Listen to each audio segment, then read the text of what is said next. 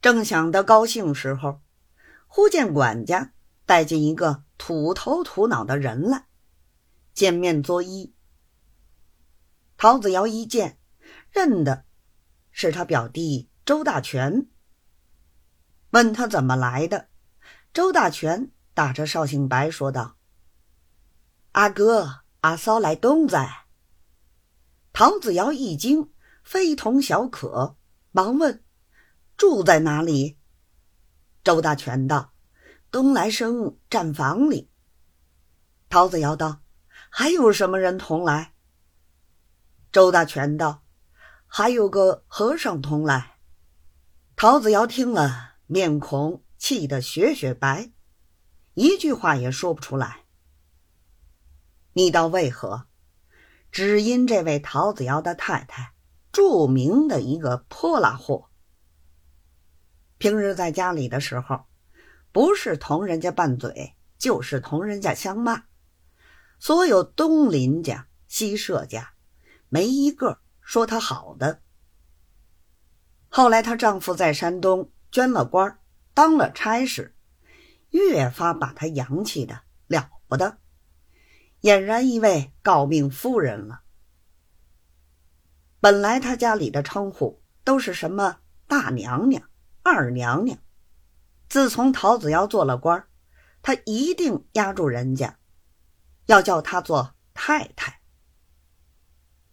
绍兴的风俗，人家的妇女没有一个不相信吃斋念佛的。有一天，她正在佛堂里烧香。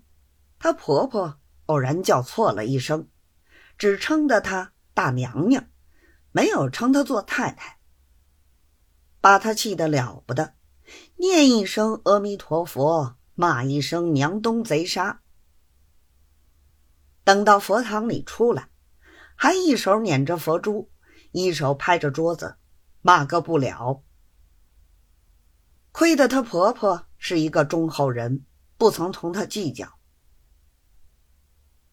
此番却是陶子尧不好，不该应一连两三个月，不曾记得家信。太太没有钱用，还是小事儿。石英常常听见人说，上海地方不是好地方，婊子极多，一个个狐狸似的。但凡稍些没有把握的人，到了上海，没有不被他们迷住的。今见陶子尧不寄银信，一定是被婊子迷住了。一个月头里，他太太就要亲自到上海来找他，是他婆婆劝住的。后来又等了一个月，还是杳无音信。他一定要走，婆婆劝不住，只好让他动身，因为没有人伴送。她婆婆把自己的内侄周大全找来伴送。太太嫌他土头土脑，上不得台盘。乞巧她娘家哥哥在扬州天宁寺当执事的一个和尚，法名叫做青海。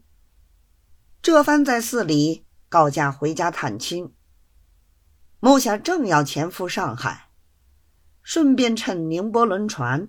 上普陀进香，他妹子知道了，就约他同行。